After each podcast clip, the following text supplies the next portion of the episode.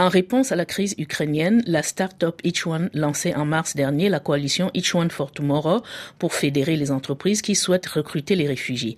Théo Skubla, 27 ans, cofondateur et dirigeant One. Alors One accompagne les personnes réfugiées vers un emploi durable et en même temps accompagne les grands groupes qui souhaitent les recruter et qui vont trouver en réalité toute leur force en les recrutant. Et vous avez lancé une opération spéciale depuis la guerre en Ukraine.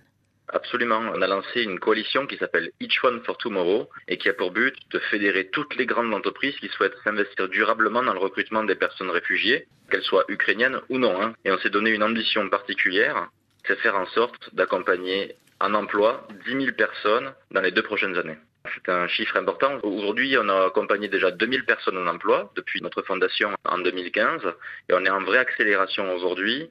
Et cette accélération, je pense qu'elle est nécessaire parce que ce qu'on voit avec la crise ukrainienne, c'est que l'enjeu aujourd'hui de l'inclusion des personnes réfugiées, non seulement il est non nouveau, mais en plus, cela constitue un enjeu majeur pour les prochaines décennies. Et ce qui est important pour nous, c'est d'être en capacité de donner une réponse aussi importante que le défi l'est, tout simplement. Et qu'est-ce qui vous a motivé pour créer cette structure? J'ai une histoire personnelle, un arrière-plan qui m'a toujours sensibilisé à ce sujet-là. Je suis le petit-fils d'une immigrée italienne et donc je suis très proche de ma grand-mère. Et elle m'a toujours dit dans toute son enfance qu'elle était frustrée de ne pas avoir pu faire en réalité ce qu'elle aurait souhaité faire, d'être cantonnée au rôle de la macaroni. C'est les mots qu'elle emploie hein, quand elle est arrivée en France pour rejoindre son père qui était réfugié. Et ça, ça m'a beaucoup touché et ça m'a fait grandir avec la conscience que le déterminisme social, quelque part, c'est structurant pour moi dans ma vision de la société. Et donc, du coup, dès que j'ai pu, et surtout après une rencontre qui a fait le déclic, je me suis lancé. Cette rencontre, c'est deux personnes réfugiées que j'ai rencontrées en 2015, au moment de la crise syrienne. Et ces deux personnes réfugiées que je rencontre, et au moment où je les rencontre, je me rends compte en réalité que ben, leur élan vital est exceptionnel, qu'ils ont une volonté de contribuer, de se projeter de l'avant, ce qui est très loin des images aujourd'hui qu'on voit, qui sont soit celles du rejet pour certains groupes, soit la volonté d'autres de les aider les pauvres. Mais dans tous les cas, on parle de pauvres gens. Or, moi, ce que je vois, c'est pas des pauvres gens, c'est un potentiel insoupçonné qu'il faut saisir et qu'il faut aussi permettre à l'économie de saisir pour trouver des solutions à grande échelle. Vous vous adressez aux personnes réfugiées présentes sur le territoire français en situation légale et dont en capacité administrative de travailler. Pour celles qui ne sont pas qualifiées, est-ce que vous avez prévu une formation pour les accompagner? On accompagne des personnes qui sont qualifiées comme très peu qualifiées. Je dirais du métier de data analyse d'un côté au métier de manutentionnaire de l'autre. Et systématiquement, que les personnes soient qualifiées ou non, on va former les personnes avant emploi. C'est-à-dire que pour nous, la formation, c'est important à la fois pour permettre aux personnes, quel que soit leur niveau de qualification de départ, eh de faire une mise à jour dans le nouveau pays dans lequel elles prennent pied, à savoir la France en l'occurrence, mais aussi de donner confiance à l'employeur qui va les recruter, parce que à travers cette formation, quelque part, ils passent au travers d'un processus qui fait foi et qui du coup euh, diminue le risque du point de vue de l'employeur de les recruter. C'est très important pour nous parce que ça permet d'éviter tous les entretiens biaisés ou au travers desquels finalement euh, les recruteurs ne comprendraient pas la valeur qu'on les profile en face d'eux.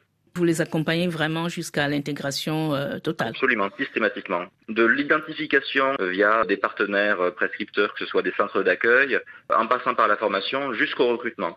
Et on accompagne l'entreprise aussi parce que le sujet, c'est pas juste la formation des individus, c'est comment on va permettre à l'employeur de voir de la valeur derrière un sujet qui avant était juste un sujet stricto sensu social de leur point de vue, mais pas social et économique. Et ce qu'on fait, c'est qu'on accompagne l'employeur pour que ce soit simple, de un, de recruter ces personnes, et de deux, pour que cela puisse se faire de concert avec l'ensemble des collaborateurs, des managers, et que les personnes puissent rester en emploi derrière.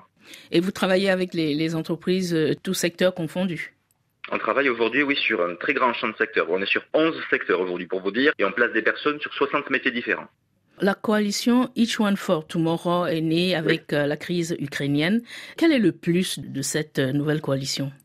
C'est que c'est une coalition dont euh, l'objectif fixé n'est pas seulement une volonté de soutenir une cause, c'est la volonté de construire une solution durable pendant, en tout cas, la fenêtre, je dirais, de prise de conscience qu'a offert la crise ukrainienne. Pour nous, ce qui aurait été terrible, c'est qu'on se retrouve quelques mois après dans une situation d'usure de la compassion et que finalement, après, rien n'est changé et qu'on soit toujours aussi peu muni de solutions qu'avant. Et le rôle de cette coalition, c'est ça, c'est de proposer aussi à travers Each One une solution qui est durable, qui est très concrète, et pas seulement, je dirais, une ambition.